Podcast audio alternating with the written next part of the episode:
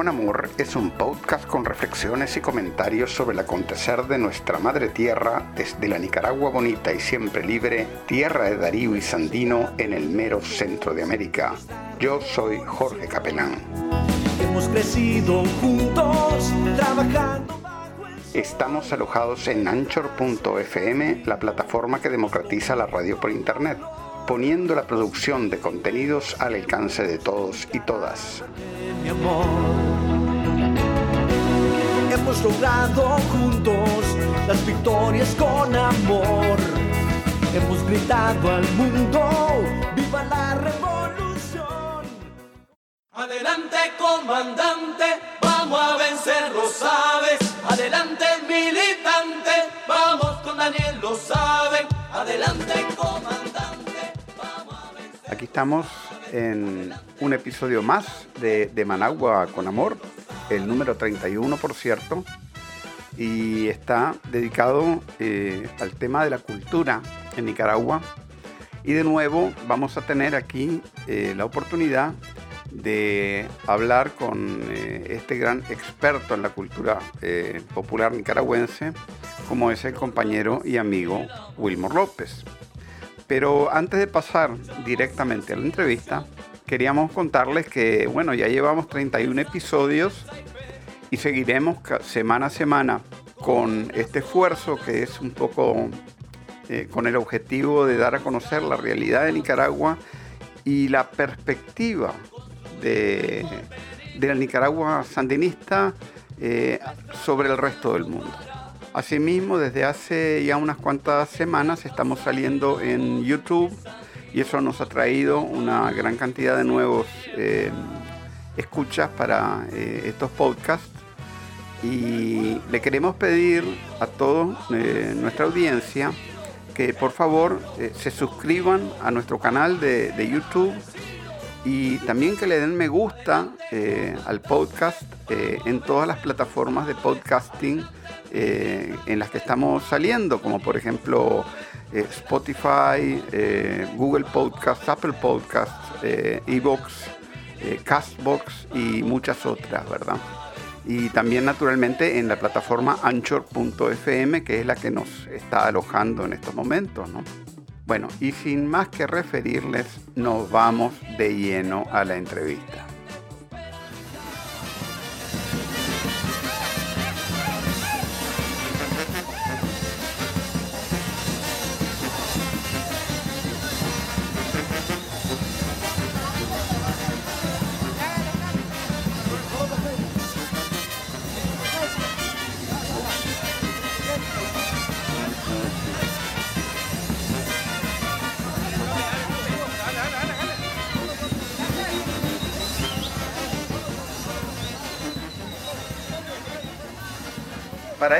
Episodio de, Managua con Amor tenemos el retorno de un compañero que entrevistamos ya hace varios meses. Eh, para ser más preciso fue el 7 de marzo en el episodio número 8 y en esa ocasión hablamos sobre eh, la cultura eh, para la revolución o en la revolución popular sandinista. ¿no? Y estuvimos hablando de todo lo que se ha venido haciendo eh, en ese campo. Se trata nada más ni nada menos que eh, de una de las personas, probablemente yo diría sin temor a equivocarme, la persona que más conoce de la cultura popular en este país, independientemente de color político, es un gran experto, no solo en el tema de la música, sino en el tema de la religiosidad popular, de la, de, de, de las historias, este, de las leyendas, de los mitos, eh, de, de, todos los aspectos que tienen que ver con la cultura popular en este país. Nos referimos al compañero Wilmor López. Muy bienvenido, hermano, aquí a De Managua con Amor. Muchas gracias, hermano, muchas gracias. Un honor estar en tu programa que yo leo con deleite, lo oigo, lo miro y además me siento parte del mismo. Pues y estamos, estamos a la orden. Correcto, correcto, hermano. Este, mira, los temas que habíamos este, acordado un poco, ¿no? Eh, antes de la entrevista, ¿no? Eran un poco eh, la festividad de Santo Domingo de Guzmán, aquí para el pueblo de Managua, que casualmente acaba de terminar ayer, y creo que es muy importante para la gente que, no conoce Nicaragua, este, conocer eh, y valorar a fondo esta festividad que atrae a, multitudes de managuas, incluso gente que viene de fuera, y, que este año tuvo que realizarse en medio de la, de la pandemia, ¿no? o sea que tuvo que realizarse de manera virtual. Y el otro tema que pensábamos discutir en este, en este episodio era el arte culinario nicaragüense y la cultura culinaria nicaragüense y su importancia eh, dentro de la Revolución Popular Sandinista. Entonces, hablemos un poco de, Santo Domingo, ¿te parece? Claro que sí. De Santo Domingo hay mucha, mucha expresión, mucha, mucho colorido. Santo Domingo es eminentemente la fiesta patronal de, los Managua, pero popular. Y como toda fiesta patronal, tiene un día antes su vela. Y esa vela es donde se con ahí se congrega sus perigreses. Le hacen como un saludo a su día principal porque el, día de la bajada de Santo Domingo pues es el primero de agosto pero desde el 31 de julio se reúnen en las sierritas es un día festivo. Ahí se reúnen un día de folclore de tradición en, desde horas tempranas. Ahí está la pequeña imagen. Ese día, 21 de julio, se hace lo que se llama la bajada de Minguito. Este santísimo. Es una pequeña imagen de 8 centímetros de alto. y, ese, y ese día la bajan, la bajan del altar mayor después de concluir una misa. Inmediatamente le llaman después la vestida del santo está a cargo de los, de los cargadores tradicionales de las sierritas, porque hay dos comités de cargadores, el de las sierritas y el de Managua.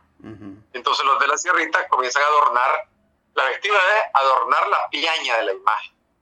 La ponen a colores, bien bonita, la, la, y la dejan preparada para la vela en la noche y su salida el día siguiente, a las 6 de la mañana. Eso es de inudible cumplimiento.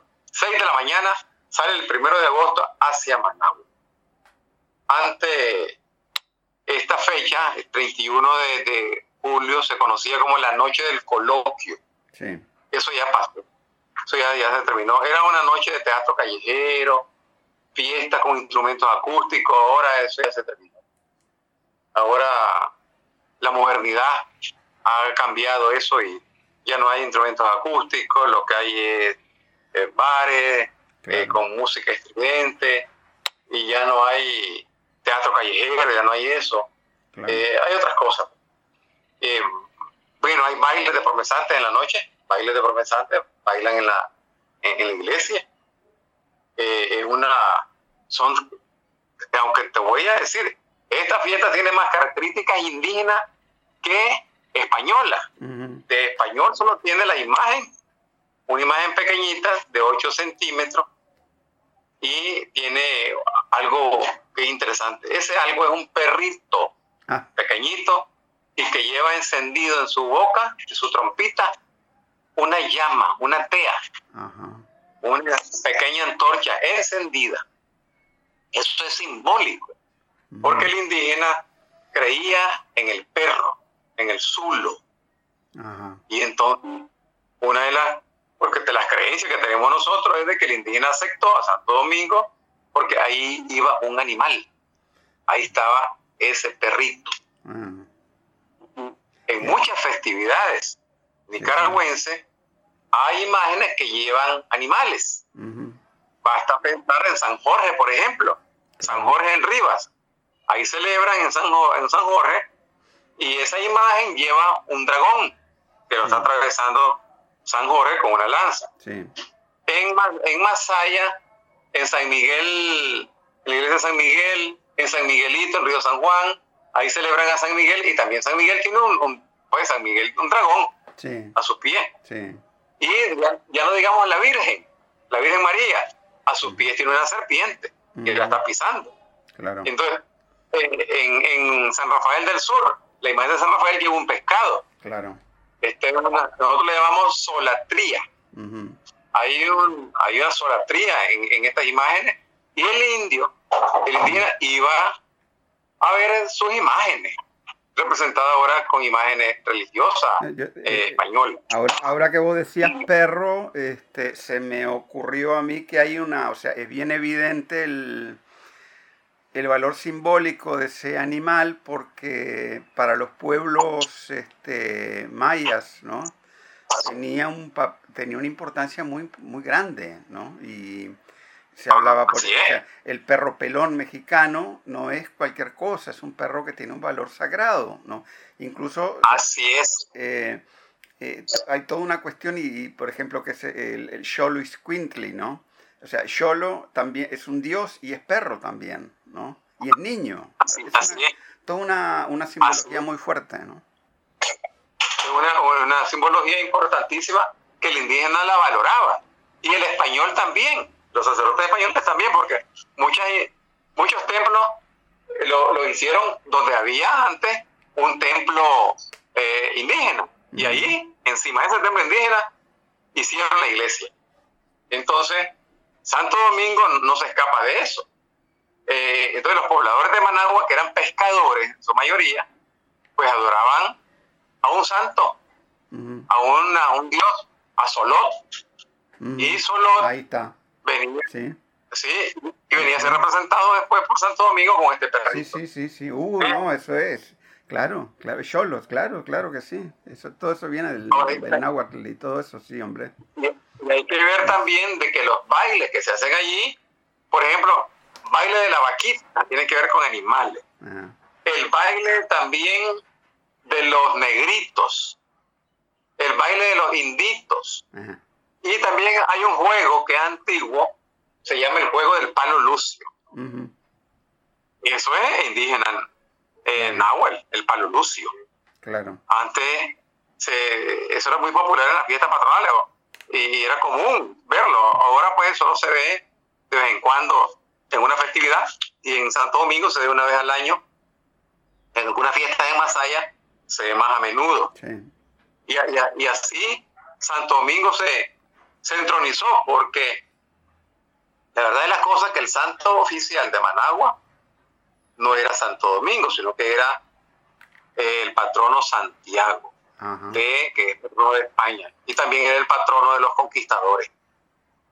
Santiago está representado como el conquistador, como el- el- el- la imagen conquistadora, y lo encontramos en América, en Santiago de Cuba, Claro, en, en Dominicana, claro.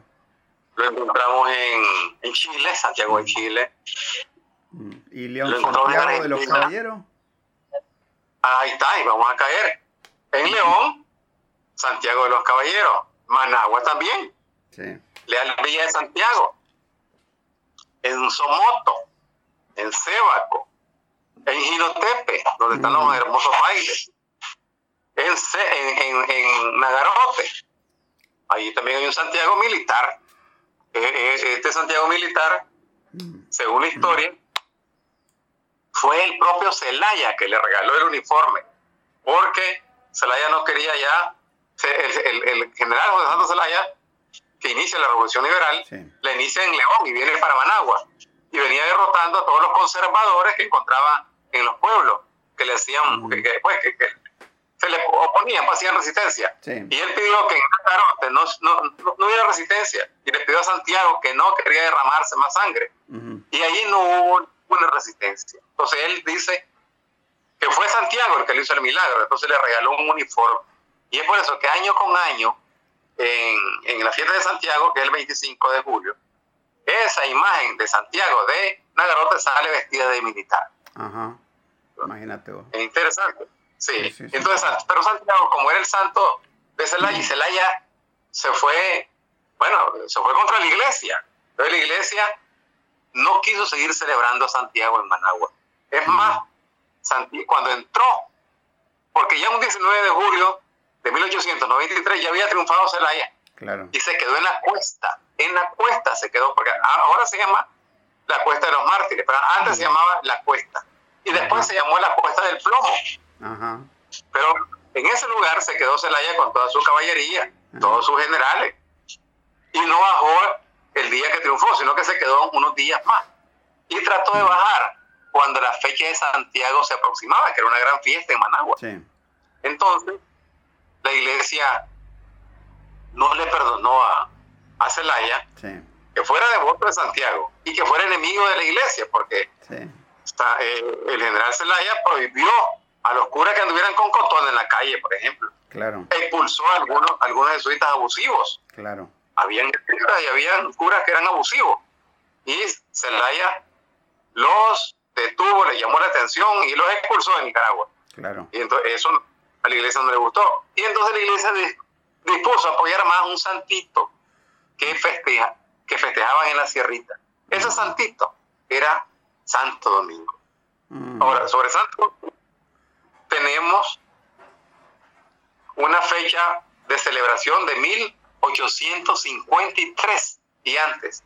No la que data la iglesia. La iglesia en la actualidad lo data desde 1885 Ajá. pero no. Santo. Domingo se celebraba desde antes, desde 1853 hay una carta que se dio a conocer en, en la revista Renacimiento Conservadora, donde Mateo Mayorga, donde Mateo Mayorga le escribe a su primo Joaquín Cuadra, Ajá. en Granada, y le dice, está fechada en Managua, el 5 de agosto de 1853. Mm. Y en el segundo párrafo le dice, todas las managuas están bravas porque quedaste mal no viniendo a pasar las fiestas de Santo Domingo como me ofreciste. Yo, que día a día he estado esperando y hasta en la noche me parece oír el sonido del caballo y el toque a mi puerta. Ujú. ¿Ve? Lo que se debe entender que las fiestas de Santo Domingo en 1853 ya eran muy populares. Claro. Claro. Entonces, y este primo de Mateo Mayorga, Joaquín Cuadra, no vino a Managua a pasar la fiesta de Santo Domingo. Sí. Sin embargo, después salió que las fiestas de Santo Domingo se celebraban desde 1885, pero no, ahí está ese, ese dato pues no, es correcto, desde más antes. Ahora, la fiesta se convirtió después en la fiesta de los Managua. No es la fiesta oficial, es la fiesta popular. Claro. Porque Santiago hasta hoy no se ha descalificado, pues no se ha sacado de, de su eh, de su trono. Él sigue siendo el patrono de Managua, pero ya no tiene fuerza. Sí. El patrono oficial de Managua sigue siendo Santiago, pero el patrono popular que más fuerza es Santo Domingo de Guzmán. Mm. Es como igual que en Masaya. En Masaya el patrono popular es San Jerónimo, pero no es el oficial. Ah. La patrona oficial de Masaya es la Virgen de la Asunción Sí. que el 15, pero es precisamente el 15 de este mes, se va a celebrar en Masaya y en otros lugares a la Virgen de la Asunción. En León se, se celebra la gritería chiquita en homenaje a la Virgen de la Asunción también. Claro. Se celebra el, el 14 de este mes. Claro. Mm. Y, eh, y aquí en Managua, Santo Domingo se ha convertido en una fiesta popular matizada por el folclore de la ciudad. Y ahí está vivo todavía, muy vivo, el folclore del baile unipersonal de la vaquita. Luego sigue la danza del cacique, porque este cacique actual lo retomó de el indio salvaje. Antes se llamaba indio salvaje. Al morir este señor que hacía de, de indio salvaje, pasó la tradición a don Oscar Ruiz, que lo convirtió en el cacique, pues, el cacique mayor. Y el cacique mayor ha tenido ahora sus reproducciones, pues hay varios caciques que andan allí, pero el propio cacique mayor tiene su propia danza, sus propios pasos. Eso ya es muy conocido en Santo Domingo.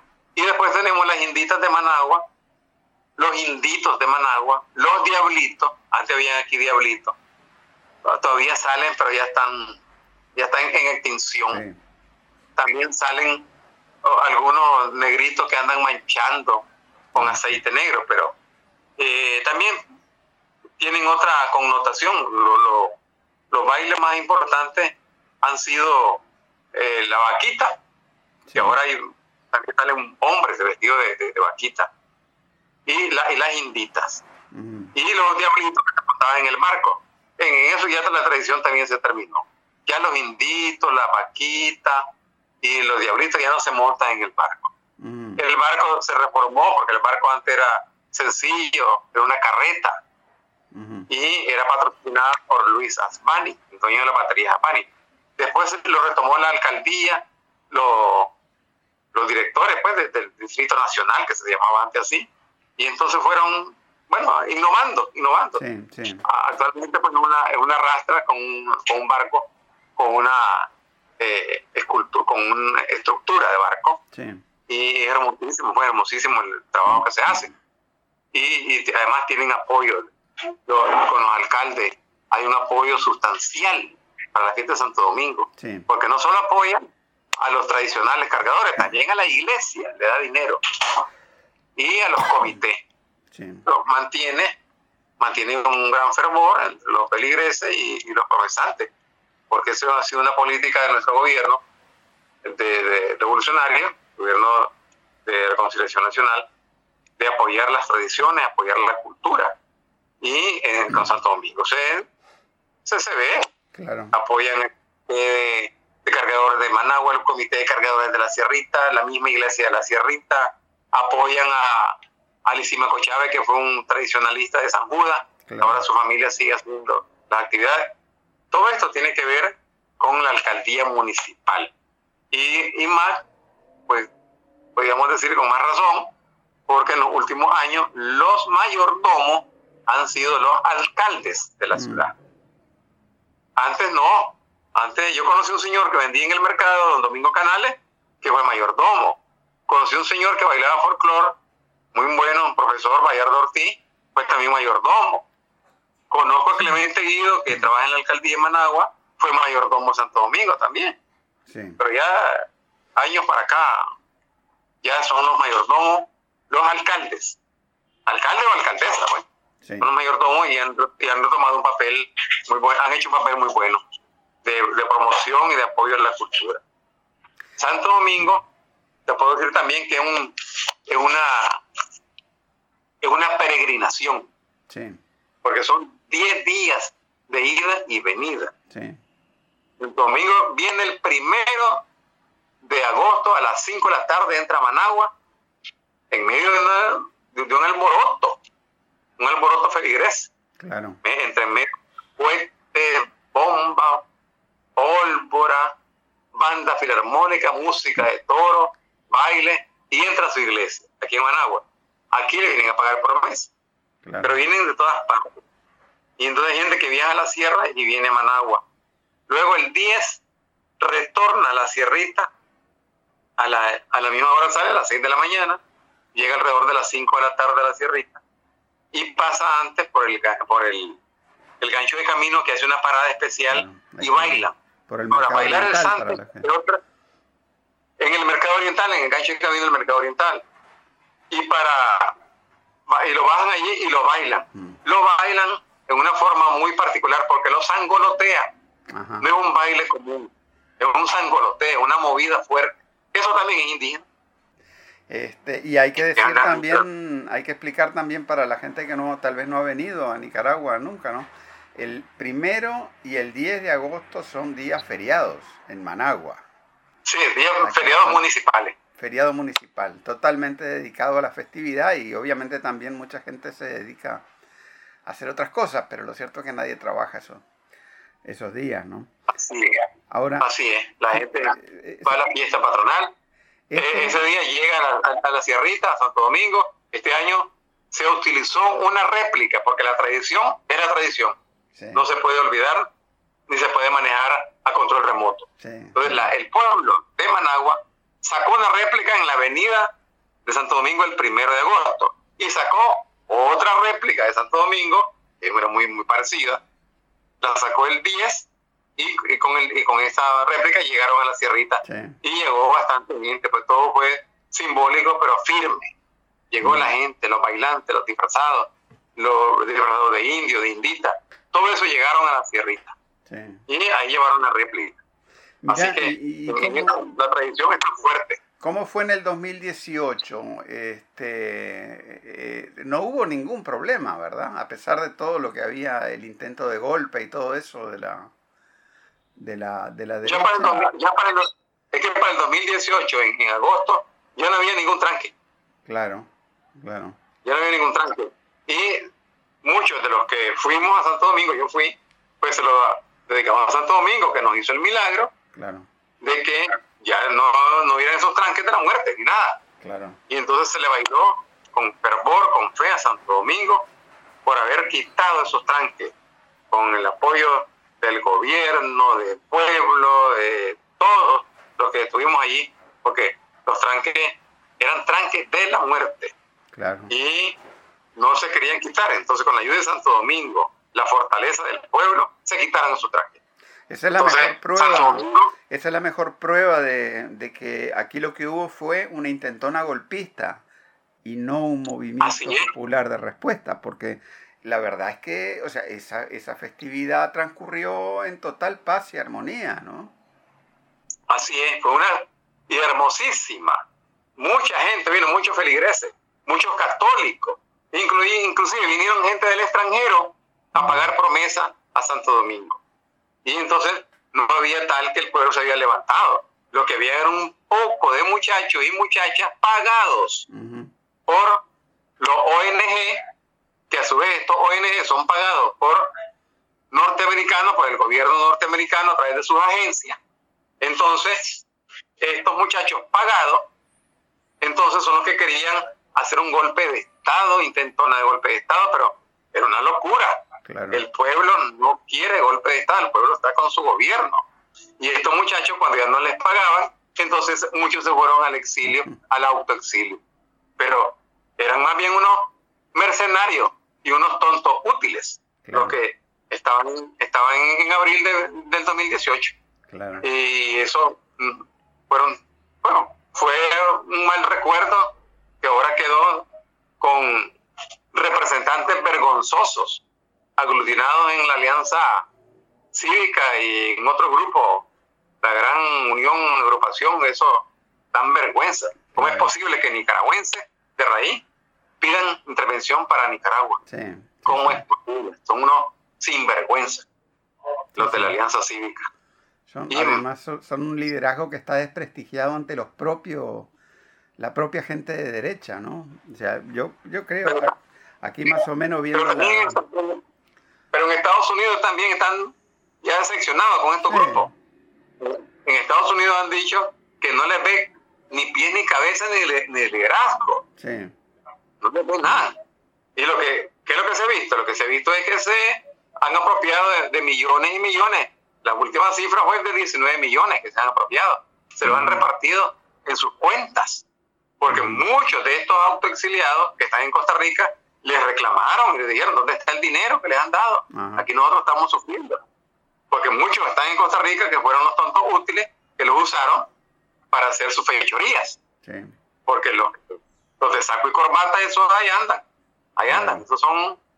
Ahí andan. Ahí, andan como que nada han hecho. Esos son más sinvergüenzas que nunca. Sí, sí, sí, sí. Y ahorita tiene los reales esto de la, de la USAID, que le, eh, con el proyecto ese que, que, salió el otro día, que se, se, dio a conocer el otro día, ¿no? Sí, sí, sí. La, la USAID es una agencia norteamericana que con esa mampara le, le estaba ayudando y les está ayudando, pues le ha dado dinero. Y, y, y, la Iglesia Católica que se ha prestado, pues. Sí. La Iglesia Católica, algunos de sus jerarcas, porque no todos, algunos de sus jerarcas se han prestado a este juego claro. de estar en contra del gobierno cuando el gobierno mismo lo ha protegido a la iglesia, porque el gobierno en su presupuesto le, da dinero. Claro. Le rebaja un poco la cuota, pero siempre les da dinero. Así que muy mal, muy mal hacen la iglesia en no arriar a sus ovejas por el buen camino, sino que lo andan arriando por el mal camino. Pero en todo caso la religiosidad popular aquí va por, está por encima del, de, la, de la jerarquía eclesiástica o lo que sea, pues la gente va a ir ahí Santo Domingo, este, independientemente de lo que piensen del cura de su parroquia, ¿no te parece? Eh, independientemente, la religión católica puede decir una cosa, el pueblo promesante tradicional dice otra cosa. Claro. El pueblo promesante fue a Santo Domingo con fe, con amor. Porque el asunto es que lo politizan y, y entonces comienzan. Yo recuerdo que el año pasado en, en San Miguel, en Masaya, la imagen de San Miguel, que sale el 28, creo, 28 o 29 de septiembre, salió con la bandera de Nicaragua. ¿Qué tiene que ver eso? Nunca había sucedido eso. Entonces, ¿a qué se debe? Que el cura de la iglesia de San Miguel en, en Masaya, pues es un cura que tiene toda la tendencia de ser un cura golpista. Claro. Y entonces él, para manipular, manipuló la religión, le puso una bandera de Nicaragua a la imagen de San Miguel. Imagínense qué, qué falta de respeto. Sí, Entonces, sí, sí. eso, el pueblo no le gusta eso. Al pueblo no le gusta eso. Claro. El pueblo no le gusta eso. Entonces, aquí la religión, eh, hay que, la, el- la religiosidad popular Sí, es del pueblo y hay que respetarla. sí. No se puede jugar. Claro. Y con Santo Domingo, pues, este año salió, no hubo manoseo, hubo respeto más bien. Sí, Y, sal- y salió con su música, su baile, sí. sus promesantes, la gente que llega a verlo, la gente del pueblo, la gente que llega a pagar su promesa por los favores que ha recibido de parte de este sí. santito. Ya no con el molote de gente habitual.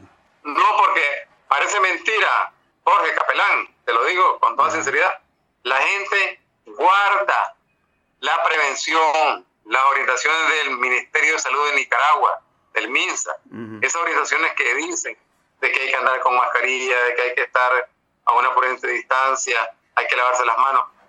La gente llevó sus propios vasitos de alcohol, llevó sus tapabocas y no armó ningún relajo. Bailó y, y bailó con prudencia. No hubo, o sea, no hubo nada que lamentar, ningún hecho que lamentar. Claro. El pueblo, el pueblo es bien obediente, el pueblo nicaragüense es obediente, pero si ya lo tocas y los y lo estás tentando, es otra cosa. Si nos quitan el pan, nos veremos en la obligación de sobrevivir como lo hicieron nuestros abuelos con el maíz fermentado en la sangre de los héroes.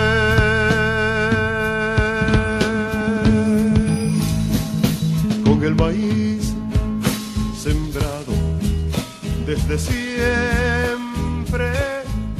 desde antes que Muy bien, entonces era, era muy importante, creo yo, hablar de esto de, de esto de, de Santo Domingo, de, de Guzmán y de Managua, eh, y un poco también para entrar en calor a discutir, a seguir profundizando el tema este de la cultura nicaragüense y de sus raíces, incluso antiimperialistas, revolucionarias, anticolonialistas, ¿no? Y, y yo creo que el tema de la comida es una este, es algo que está en el centro de esos debates. O sea, eh, comer es algo que no se puede dejar de hacer, ¿no? Eh, no se ha inventado una manera de, de dejar de comer. Entonces es una actividad bien fundamental, pero además es una actividad que está llena de sentidos culturales y de, y de, y de comunidad, ¿no? De, pertenencia, de identidad. Entonces, háblame un poco pues de la, de, la comida nicaragüense, de la cultura culinaria nicaragüense, sus raíces, cómo está hoy en día esta situación, cómo se está enfrentando todo el tema de la comida chatarra y de, y de todas estas tendencias nocivas que se, que se esparcen por el mundo, ¿no? Y, y un poco también el sentido político también de- de todo ese tema, ¿no? En Nicaragua, nuestro estandarte alimenticio es el maíz. Cuando la revolución triunfa, en el segundo aniversario, en 1981, Ujú. la revolución, el gobierno revolucionario organiza en Monimbó la primera feria nicaragüense del maíz, titulada Siloni, en la Plaza Magdalena. Y eso fue porque el gobierno norteamericano le había cortado a Nicaragua su cuota de trigo. Y entonces dijeron que ya no iban a traerles trigo, no iban a, ya podía Nicaragua despedirse del trigo. Entonces la respuesta de Nicaragua fue que el maíz es nuestra raíz, nuestra fuente de enormes propiedades nutritivas. El maíz, que es originario de Mesoamérica, eh, es Mesoamérica, desde de México hasta el Golfo de Nicoya, ahí llega. Y ahí el maíz se entroniza, se cultiva. El maíz es heredado de nuestros ancestros. La cultura del maíz se inicia hace 7000 años antes de Cristo. Y aquí, en Nicaragua, ese grano de maíz es un grano mágico, grano divino. La siembra del maíz por los primeros pobladores selváticos se convirtió prácticamente en una revolución de la agricultura. Los mismos españoles lo agradecen cuando dicen que la primera gran revolución de la agricultura clásica llega con el descubrimiento de América, cuando en un mutuo intercambio ecológico, gran número de plantas, como el maíz, la patata, el tomate, la caña de azúcar, el algodón, eh, llegaron desde el Atlántico a, a España. Y entonces cada territorio peninsular comprendió la necesidad de concertar su esfuerzo en esos productos y los sembraron. Y así surgió, por ejemplo, en España, porque España no solo eh, eh, eh, estuvo libre de, conquista, en España lo conquistaron los visigodos, los germánicos, los romanos, los islámicos, los árabes. Y cada uno le llevó algo. Por ejemplo, el olivo llegó de, Roma. Y entonces ahora hay un gran paisaje de olivar en, Andalucía. El cereal en Castilla. Y el maíz en la cornisa cantábrica. Ahí, en España se cultiva el maíz gracias a América, a Mesoamérica. Entonces, el maíz para nosotros constituye la raíz de donde sale todo. Cuando vinieron los españoles, hay un escritor, Fray Bartolomé de las Casas, que era sacerdote y era escritor, y llamó a Nicaragua un paraíso del Señor. Ese reino es la médula de todas las Indias. Era sacerdote y cronista. Y quedó maravillado pues, con la abundancia de tierra, lo que se cultivó, eh, encontró la cultura náhuatl y conoció el atol de maíz que le decían yolate. Al maíz tostado lo llamaron isguate. A la masa del maíz mezclada con chile, chile atol todavía y eso. En Monimbó se hace, se hace ese, ese chile atol ah, todavía. Otro nombre ligado a la gastronomía indígena es la, la, la, la el nacatamal. Nacatamal. El nacatamal, que, que allí en el nacatamal lleva masa de Mesoamérica, arroz de China, de Asia, carne de España y la forma de envolver es africana. Ese es uno de los platos ah. que es un perol histórico. Luego tenemos nuestro indio viejo. Y el, y el nombre es indígena, o sea, el nombre de Nacatamal es indígena, tamal de carne. Es, es correcto. Es, su nombre era Nacatamale, ah, tamale, pero aquí le quitamos la E y quedó Nacatamal, tamal de carne. Está el indio viejo, que eso era un guiso, un guiso de solo maíz, que lo, el conquistador español miró con, que estaba comiendo el cacique Gateite. Y cuando miró que estaba comiendo a Gateite, eso fue en el viejo Chinandega, el español pidió que quería comer del indio viejo. Ah. El nombre correcto es del indio viejo. Nosotros le, le hemos quitado el, el del y lo hemos dejado indio viejo. Y eso es una, una, comida antigua. Ah, y de bebida, seguramente le daban, le daban o sea, es un plato donde la comida está muy machacada, como molida, así cocida, no es carne con maíz. así es, era un guiso. Sí. Y de bebida probó eh, el sacerdote y, escritor, y cronista, Fray Bartolomé de la Casa, probó el maíz con, eh, conservado, eh, la, chicha, y también probó el maíz con cacao. Eh, al cacao aquí en América le decían cacahuate. Cacahuate. Este, y hacían con el cacahuate, o sea, con, con, el cacao, hacían una bebida sabrosa que era para los jefes, nada más. En este caso, serían los teite, que después llamaron, se llamaban troatuani, pero para el español eso era muy difícil decir esa palabra y le pusieron cacique. El español trajo el nombre cacique, pero no era el nombre de cacique. Claro, claro. Y entonces, esta bebida, el cacao, era para los caciques. Y así vino, desarrollándose nuestra comida, desarrollándose de el maíz. Mm. El maíz, eh, no solo tenemos maíz, actualmente pues maíz blanco, sino que hay el maíz macho, hay un maíz rojo, que le dicen sangre de Cristo, hay un maíz de, de montaña, maíz pujagua, por ejemplo, hay maíz sulutlán, hay maíz cuarenteño. Estos maíz usted lo encuentra en los mercados todavía. Se encuentra en estos mercados. El más conocido es el maíz blanco, donde se hace la tortilla. Y, la, y, después del, del, maíz, se desarrolla con este maíz nuestra comida nacional. Porque usted encuentra dulce, panes, comida con el maíz. La reina de la, podemos decir, yo le llamo así, de la comida es la tortilla, que tiene un gran, una gran simbología en la, en la cocina indígena. La tortilla es una luna, es blanca, es como una sacerdotisa la que está haciendo el maíz. Le hacen una masa y en un molendero la, la van haciendo. Luego en un comal la echan ya cuando está ya preparada la masa para hacerse tortilla. Luego la pringan como que pringaran una hostia. La pringan unos cuantos pringues de agua, le dan vuelta. Eh, la, tortilla tiene cara. Es, maravillosa. La, tortilla es una, podemos decir, es la, la reina de las comidas con, con masa. Pero tenemos bastantes derivaciones. El, el indio viejo, la sopa de queso para para Semana Santa, por ejemplo, es famosísima.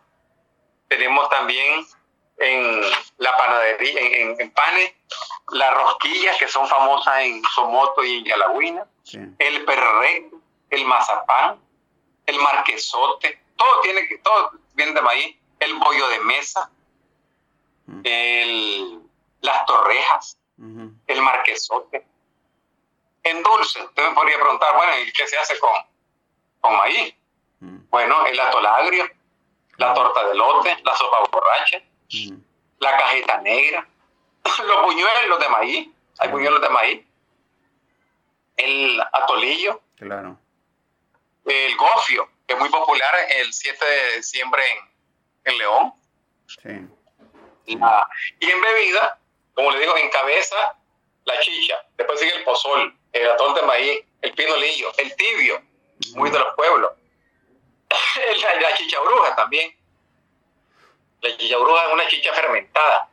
El agualoja en jinotega, también de maíz. El chingue. ¿Qué más le puedo decir? El pinol, el pinolillo. El tiste. Eh, hay una chicha que se llama maicillo. La cususa de maíz, que es nuestro guardo indígena. En Masaya hay una chicha que se llama siliano, que es una chicha blanca, no lleva color. La chicha de Puyón, el atol de maíz nuevo, el atol de pinol con leche, por ejemplo, ya hay una combinación. La, en, la costa caribe también hay, eh, en la costa caribe abunda más el, la, digamos, el plátano, la, yuca, mm. pero sin embargo consumen también maíz, en, poco porcentaje, pero lo, consiguen, eh, lo, lo hacen. Y la comida, nuestros platos populares, si usted me diría, ¿qué platos populares podría venir un amigo extranjero, un hermano que venga de cualquier parte del mundo? Pues aquí puede probar la sopa de gallina india, la sopa con albóndiga, la sopa de sardina, la sopa de queso, eh, el indio viejo, el picadillo, en, en Diriamba picadillo se llama el indio viejo. Puede probar también la cabeza de chancho con empinol la masa de cazuela.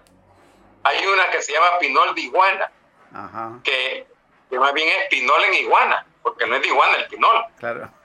está, también la montuca, está probado en Pueblo Nuevo, allá en Estelí. La torta de sardina, la enchilada, que es bien popular. Usted encuentra enchilada en cualquier calle de Managua. Así es. En cualquier fritanga hay enchilada. También están las rellenitas Fíjate que eso eh, en, cualquier barrio hoy en día, por ejemplo aquí donde vivo yo, ¿no? este, pasa varias veces al día pasa una, mujer vendiendo atol. ¿no? Y también, y también pasa un muchacho ahí vendiendo esto, yoltamal, que es un tamal dulce. También el yoltamal, Mm. es, es- lo interesante en el yoltamal, que no se amarra, solo se dobla la- en la hoja, solo se dobla. Claro, claro, Eh, en el nacatamal se amarra. claro. Y el, y el yoltamal es más antiguo que el nacatamal. Me imagino. Porque está en hoja, es- está envuelto en hojas de, de maíz, no es hoja de, de chagüite o de plátano. Así, así es en hojas de maíz, correcto, en elote. Sí, en elote, ¿no?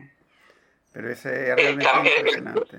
Sí, Este es el tamal dulce y el tamal simple, el que dijiste ahorita. sí, sí. Sí, está el elote asado, que en, en los últimos sí. años he visto que salió una, una especie de experimento que se llama elote loco. elote loco. que le echan, sí.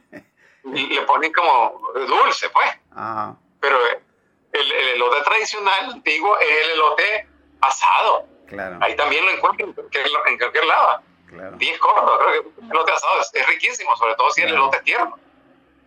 Ahora, fíjate que Es la- hay, este, hay Sí. una cosa con lo del maíz, ¿no? Que tal vez la gente que no, que no es de que no, que no es mexicana o de Centroamérica, ¿no?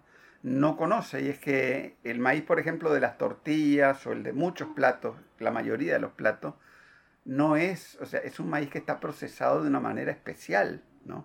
Está nixtamalizado. Y eso es una cosa, no es el mismo, no es igual que un maíz que uno puede abrir en Europa, uno habla una lata de maíz, no es exactamente Ah, no, no, no. Sí, aquel maíz ya va hasta procesado con ingredientes rarísimos. El nuestro no. El nuestro es puro. Claro. Es un maíz.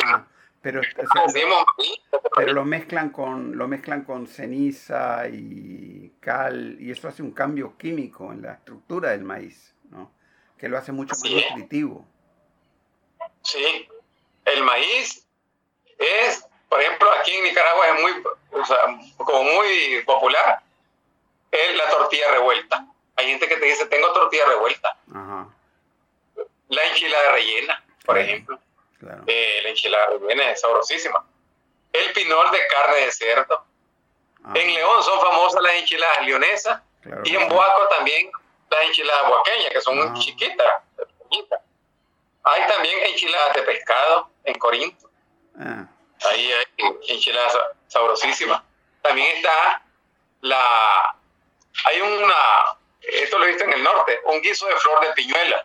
guiso, Un guiso de flor de piñuela, piñuela. Y un dulce sabroso, la piñuela. Sí, Ah, ya no digamos el tamal pisque. El tamal pisque, el tamal simple. No el relleno, sino el tamal Mm. simple. Ese también le dicen tamal pisque.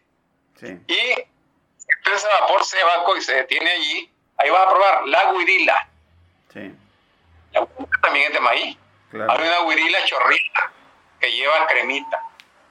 Y aquí en Managua también, como en los departamentos, encontrás la repocheta, Así que es, también tiene que ver con, con, con el maíz. sí. En, en- en fin, El aquí tenemos el quesillo, sobra. por El, ejemplo. el chilote, por ejemplo. El chilote es un sabroso, Sí, sabroso plato. sí. El, los que- el quesillo de Nagarote, ¿no? Es que hoy en día El se quesillo. encuentra en todos lados. El quesillo de Nagarote también. Sí, El quesillo eh, lo encontrás en Nagarote y lo encontrás también en Santo Tomás Chontales. Nada más que en, en Nagarote es un quesillo de trenza y en Chontales es un quesillo de sábana.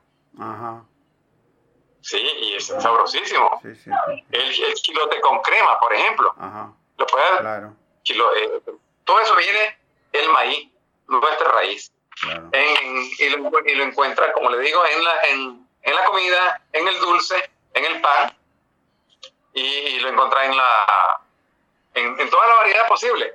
Eh, la, la cultura milenaria nuestra está basada en el maíz. Y después del maíz tenemos como comida de fiesta patronal el cerdo. Ajá, El cerdo nos vino de España con pedrarias. Y entonces el cerdo usted lo encuentra que aquí en Nicaragua lo han aprovechado tanto que no se pierde ni la sangre, ni la tripa, ni las patas, ni la cabeza. Entonces se ha desarrollado una cultura del cerdo grande. La piel se convierte en chicharrón. claro, La sangre se convierte en moronga, que le dicen en España morcilla. Claro. Y las patas de chancho son sabrosísimas. Usted pide un trago con patitas de chancho como boca y una delicia. Yo le he probado varias veces. Patitas de chancho con un trago. Claro. Y, y, y de guaro pelón. Es mejor. Eh, la, entonces, entre la comida, el maíz. Mm. Y si nos veamos a la carne, porque en un tiempo se consumió aquí carne de monte. Sí, El carne, por ejemplo, el venado. El venado es un animal que no tiene grasa. claro. El zorro, el conejo. Eso se ha comido aquí. Claro. La tortuga se ha comido también.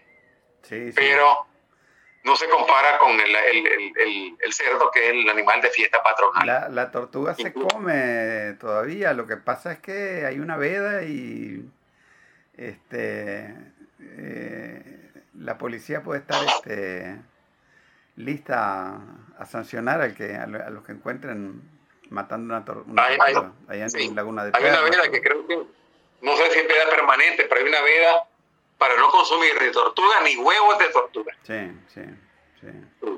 Pero la verdad que nosotros tenemos comida nicaragüense hasta para exportar. Sí.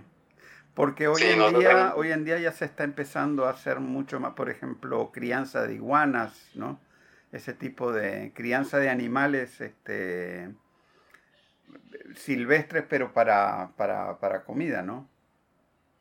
Sí, sobre todo las hacen para que vean que son bien aseadas, que no Mm. comen cualquier comida. Claro. Y entonces, aquí tenemos esa cultura pues, de, de comer la, la, iguana. Sí. Como en otros lugares, en otros países comen el sapo, la rana. Bueno, el sapo no, la rana, la rana, ¿eh? Yo, yo creo que fue en Cuba que probé ancas de rana Sí. y, y eso me gustaron. Pero aquí en un restaurante que le digan a alguien, un restaurante nicaragüense, porque le digan a alguien, va a comer rana. Ah, les No, no, no le no le- sí. Sí, sí. Pero, el, pero el- el- la iguana y, y su primo, el, el garrobo, ¿no? Que es, un, que es primo de la iguana, ¿verdad? Este, se parece muchísimo a la realidad. Sí, sí, sí. Son sabrosos. Sí. Son sabrosos.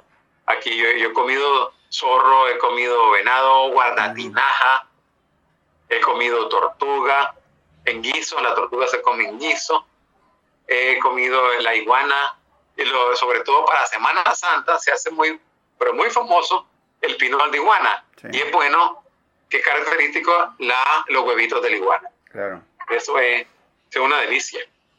Y creo yo que Nicaragua es muy rico en su gastronomía.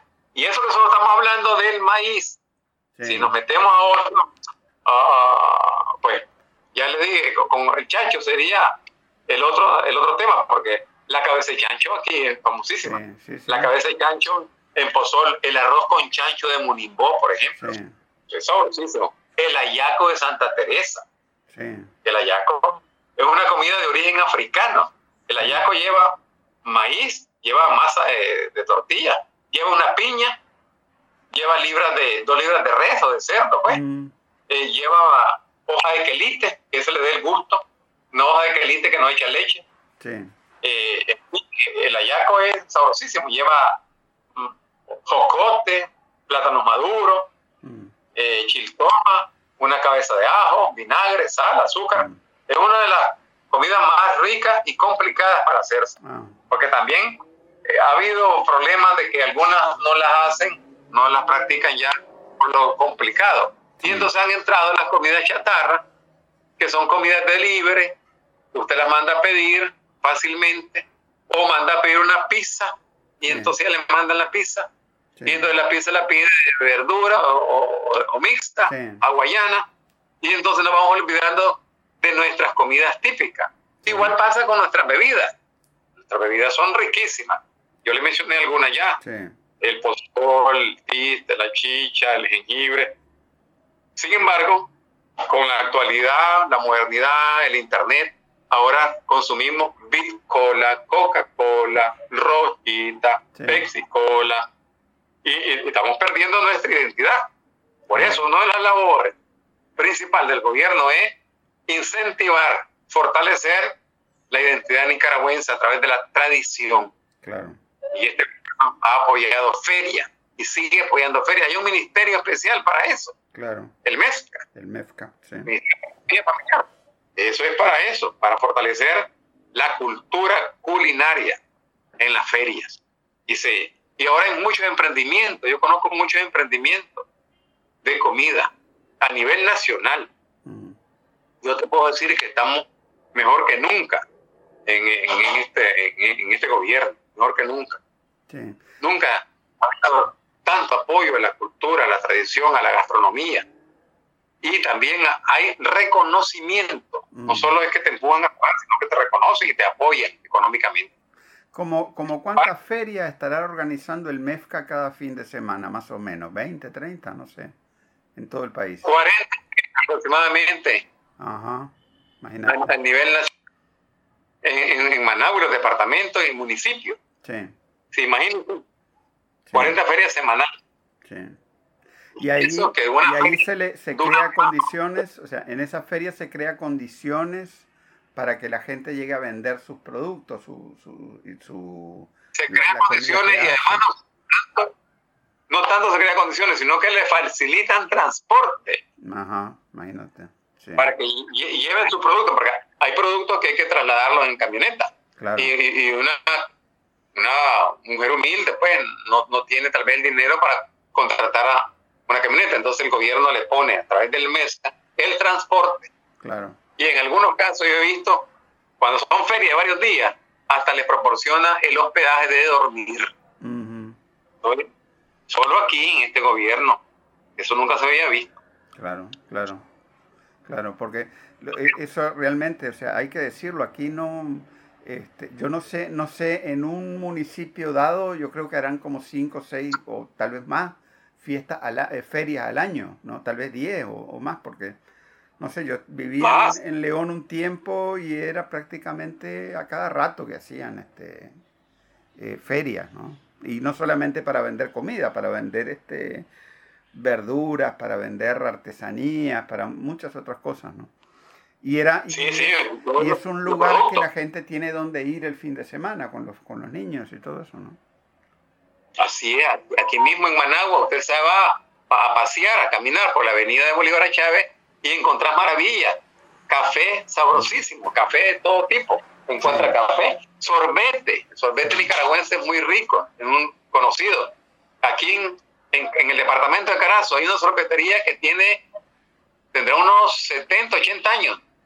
La sorbetería eh, que se llama Sorbete de Ginotepe, Sorbetería Herrera. tradicional, es tradicionalísimo. Es como que se diga el sorbetería Copelia los helados Copelia en Cuba, Aquí equivale a la sorbetería Herrera de Ginotep. Mm. Eh, se conocen ya a nivel internacional. Y esos sorbetes van a las ferias. Así como le digo, toda la comida típica. Y cada feria ya tiene su fecha dispuesta. Y la gente ya sabe, sobre todo ya la gente sabe, y va sin propaganda. En algunos casos, sin propaganda. Nuestra comida típica, nuestras bebidas típicas son sabrosas, populares y no son dañinas. No es como la comida chatarra que le daña su organismo. Estas no, estas son fuente alimenticia. Claro, claro. Y, no estoy exagerando, así es. No, mm, no es mentira lo que le digo. Yo he sido testigo de esto. Ah, en, estos días hay una un tiangue que le llamamos tiangue, en el tiangue Hugo Chávez, que queda frente al monumento de Hugo Chávez. Ahí queda en la avenida Hugo Chávez, el inicio. Ahí hay todos los días, a partir de la una de la tarde, comida típica y bebida típica. Todos los días. Y los precios son bien baratos. Yo una vez fui con un amigo de Australia y andaba probando la comida y se fue maravillado. Y dijo que era la comida más barata del mundo y la que era más alimenticia. Mm. Eso me dijo periodista. Sí, yo te digo que eso incluso este, la, la, avenida de Bolívar a Chávez es emblemática porque además esto ahí antes del 2007 era peligroso andar porque te, habían pandillitas ahí robando y todo, ¿no? Y hoy en día eso se ha convertido en un espacio verdaderamente ciudadano de poder y familiar, de poder salir con, con la familia y, y, y que se, y se ha recuperado el, el concepto indígena del tiangue, que es la palabra que, que se usa eh, del náhuatl para mercado, ¿no? Mercado. Y, y eso, y eso se ha recuperado, ¿no? O sea, los regímenes neoliberales lo que habían era llenado Managua de, de centros comerciales, shopping centers, de malls. Y de, y de casinos. Y de casinos, exactamente, ¿no? Todos lugares donde además había, las clases populares no podían ir porque era prohibitivo, ¿no? Eh, y aquí en realidad se está recuperando el espacio público para la familia y para todo el pueblo, ¿no? Este, ahora, pero también aquí en Managua no es solo en la avenida de Bolívar a Chávez donde hay comida, hay comida por todos lados. Por todos lados, en los barrios, en algunos centros, en las plazas, por donde quiera. Son emprendimientos valiosísimos que hay en, todo el país. Y además, cada nicaragüense sabe de todo. Los nicaragüenses sabemos de todo. Claro. Hay nicaragüenses que andan buscando trabajo y yo le pregunto, ¿en qué trabajamos? De todo. Yo hago de todo. Yo pego piso, puedo poner una luz, puedo poner el agua, puedo, en fin, yo puedo, yo puedo hacer todo. Yo hago de todo. Así somos. Entonces somos también buenos cocineros, buenos emprendedores. El nicaragüense tiene un prestigio, que es ser trabajador. Y tiene prestigio de trabajador en cualquier parte del mundo. Ya ven en Costa Rica, ¿quiénes son los que levantan la cosecha? Los nicas. En España, ¿quiénes son? Los nicas. Y entonces, somos muy trabajadores. Y con nuestra comida típica, con nuestra bebida, nuestra fiesta, nosotros somos muy felices. Eso te lo puedo decir también. Yo te digo, me parece a mí que comparando un poco lo que yo conocí en los años 80, yo viví aquí todos los años 80, ¿no? Y hoy en día, ¿no? Eh, en el aspecto de la, de la comida, ¿no? No sé, me parece que hoy en día se ha logrado ir capacitando más a, la gente que trabaja directamente haciendo comida. Claro que anteriormente, por ejemplo, yo me acuerdo allá en León, la Mamaconcha era un lugar, este, eh, una comidería que había que ir, pues, que era la comidería de ahí, ¿no? Pero era una señora que tenía su conocimiento que le había pasado de generación en generación, ¿no? Pero ¿Qué me decís de los pescaditos de Sutiaba? Así es, también, sí, sí, sí, Una comidería especial, las caperas en Sutiaba también. Allí todavía está, creo que la comida típica leonesa más rica, que se llama el gonce. Ajá. En León es el gonce. Ajá. Y también los nacatamales de los millonarios, porque de los millones. esos nacatamales son famosísimos a nivel nacional. Los han llevado hasta Europa. Claro. Pero lo que pasa es que pero, pero, hoy en día hay mucho más actividad de cursos y cuestiones de, para, a todos los niveles también, porque están los hoteles estos, este, escuela, ¿verdad? Eh, que tiene el Intur. Los que promueve Inatec. Los que promueve Inatec. exactamente, perdón. Este, pero también hay muchos cursos que le están dando a, los, a jóvenes, gente joven, ¿no? para hacer trabajo de restaurante y sobre todo para hacer la comida nicaragüense, pero ya a un nivel, ¿no? Eh, a, un nivel internacional, podemos sí, decir. más internacional, ¿no? Eh, pero, pero yo creo que sí, este, definitivamente está habiendo un desarrollo y no es una simple importación de cosas desde fuera, sino que en realidad es un desarrollo a partir de lo que, de lo que se tiene aquí, ¿no? Así es, así es de lo que se tiene. Y a través de, de ahí se va expandiendo mm. y se va conociendo, se va enalteciendo este país. Porque ahorita puedo decirte que yo creo que tiene la comida más rica de Centroamérica. Y una escuela de gastronomía desarrollada. Cada vez que yo voy a la escuela de hotelería y pastelería del INATEC, me encuentro gente nueva de los departamentos, no solo de Managua, de todos los departamentos de Nicaragua. Y tienen su propio menú ya, porque el éxito es que tengan su menú. Un menú hasta propio, que te puedan servir y que te pueda gustar. Y eso lo he probado ahí en las escuelas de, hotelería y pastelería de, de, gastronomía de, INATEC. Eh, Lo encontrás aquí en Managua, como lo puedes encontrar en Ocotal, como lo puedes encontrar en Ciuna. Mm. En fin, es, una, es un logro de- del gobierno de reconciliación, de reconciliación y unidad nacional. Por algo el pueblo es presidente. Claro, Y ahí claro. estamos todos. Pero fíjate que, porque cualquier diría, cualquiera diría, ¿no? Este, después de lo que pasó en el 2018 y que después nos vino esta pandemia, que pues todos esos negocios habrían quebrado prácticamente, ¿no? O habría, o todos esos emprendimientos habrían desaparecido, ¿no? Pero de alguna manera aquí no, este, si se corta una posibilidad, por ejemplo, que vengan turistas desde Europa o algo así, se abre otra por otro lado, ¿no? Y, y creo que eso es una cosa muy, muy interesante para entender cuál es la resiliencia del modelo de sociedad que hay aquí en Nicaragua. En ese sentido, usted ha dicho la verdad. Si se cierra por aquí, se abre otra puerta por allá. Y hasta el momento no se ha, no, no se puede decir que se ha estancado, que se ha detenido la producción, que se ha detenido cualquier aspecto productivo nicaragüense, ni en la siembra, a pesar de la lluvia. Mm, Nada de eso. Siempre ha estado adelante. Y con la comida, los emprendimientos. Hay turistas que vienen y se van enamorados de nuestro país. Yo he visto en Ometepe turistas que llegan allí por un día y se quedan mm, hasta 20 días. ¿Sabes? Tal vez son turistas que van a recorrer el país, sin embargo, los atrapa eh, Ometepe y se quedan ahí porque Ometepe tiene su, su encanto. claro, Entonces, y la, y la comida es un factor importantísimo.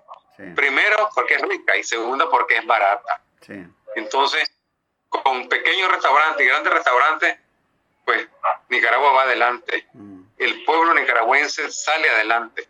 mm, Y el factor económico, en, eh, eh, pues no, no hay ningún problema. Porque como le digo, hay precios para todo.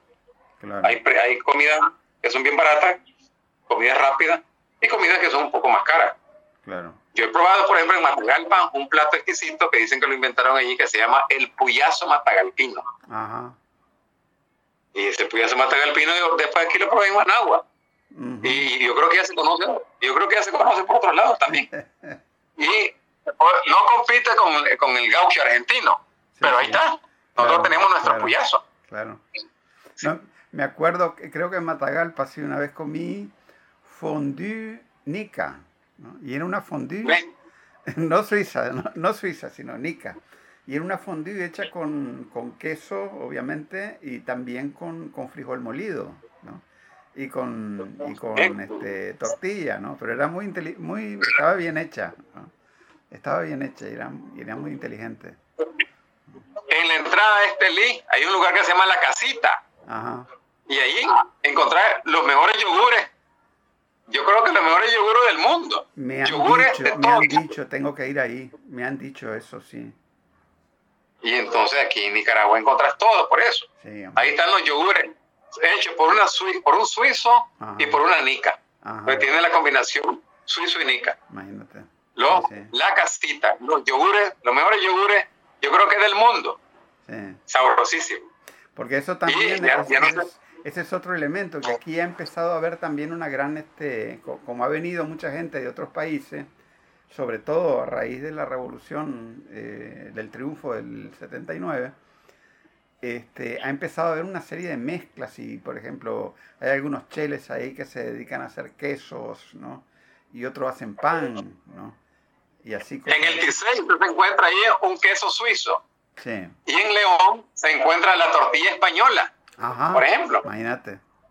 Ejé. Sí, y, y la tortilla española es riquísima, a mí me, me encanta. Sí, Y sí. los quesos suizos que hacen en el Ticey, en este Lee, son también riquísimos. Y ahí, eso se hace aquí con manufactura nicaragüense. Claro, claro, claro. Entonces nosotros tenemos, en comida tenemos una gran riqueza. Y en tradición, de sobra tenemos tradiciones Mm, llenas de, de danza, música, teatro, comida, bebida. Sí, Nicaragua es grande en su cultura y en su tradición. Y es a nivel mundial un ejemplo como país laborioso, trabajador, valiente, con mucha dignidad. Eso somos los nicaragüenses. ¿Y vos cómo ves este, esta, porque todos los países del mundo están siendo atacados, digamos, por una ola de globalización de la comida, ¿no? Este, no, no de ahorita, de hace muchas décadas ya, ¿no? Con todo el tema de la comida rápida y de la, eh, los alimentos procesados y todo eso.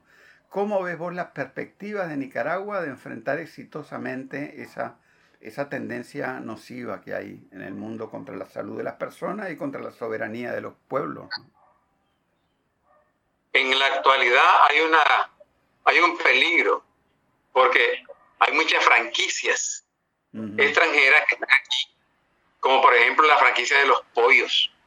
Aquí hay pollos de todo tipo, pollos asados, pollos que vienen de, de Estados Unidos, pollos que vienen de México. Y el pollo nicaragüense que está aquí también tiene su contraparte, que son eh, eh, estas empresas. Sin embargo, la persistencia que tiene el NICA es lo importante. El NICA siempre supera todas las dificultades y sobresale con su comida. Pueden venir toda clase de comida, pero siempre va a progresar la NICA.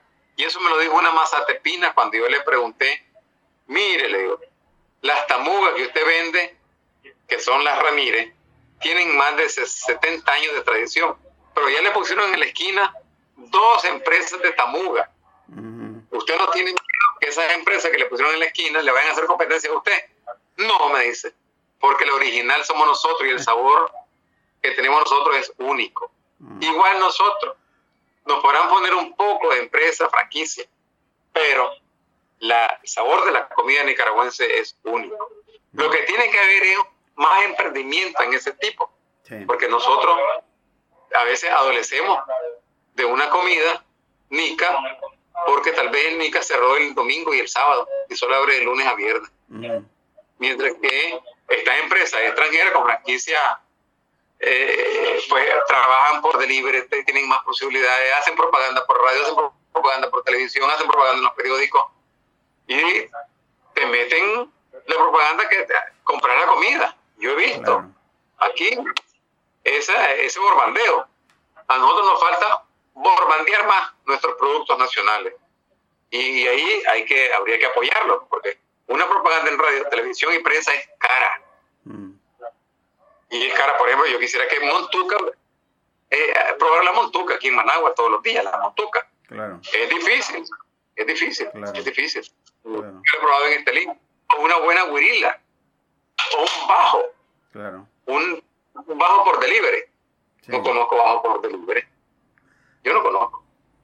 Eh, Aquí lo que vi fue un emprendimiento con unos ceviches por delivery. Sí.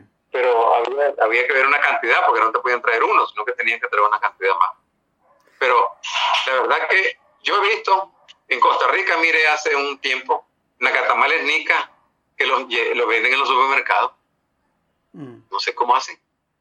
Aquí no he visto una catamalnica en un super, pero yo en Costa Rica los vi. Sí. no, no, sé si en Costa Rica los mandaban de Nicaragua para allá. Pero en Nicaragua se puede exportar y venderse allá con todas las de ley. Nuestro gallo pinto es único, por ejemplo. Sí. Nuestro gallo pinto es único.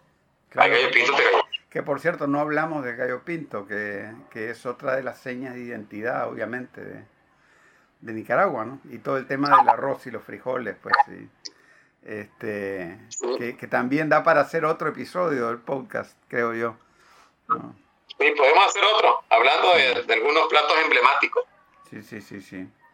Este, bueno, yo quiero agradecerte mucho esta, esta interesante paseo, ¿verdad? Eh, o no paseo, eh, esta interesante zambullida que hemos dado en el mundo de, la, de, la, de las raíces culinarias de Nicaragua. Y como hemos visto, es un tema que da para largo y lo vamos a seguir tocando. Este, y, y obviamente que este, estamos muy contentos de tenerte aquí, de, realmente de voz experta en este tema de la cultura popular y de la identidad nicaragüense. Muchas gracias, a la orden, Jorge. Es un gusto estar en tu programa. Es un espacio muy bonito, educativo, de mucho, de muchos sentimientos nicaragüenses. Yo me siento orgulloso de estar en tu programa. Bueno, muchas, gracias, hermano. Muchas gracias, un gran abrazo.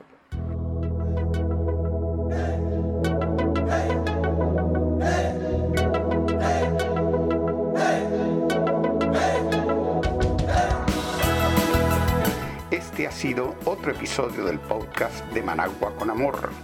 Más temprano que tarde estaremos de regreso con reflexiones y comentarios sobre el acontecer de nuestra madre tierra desde la Nicaragua bonita y siempre libre, tierra de Darío y Sandino en el mero centro de América.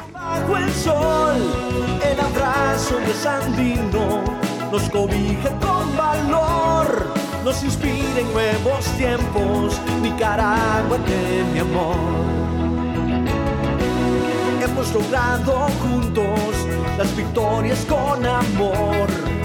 Hemos gritado al mundo, viva la revolución.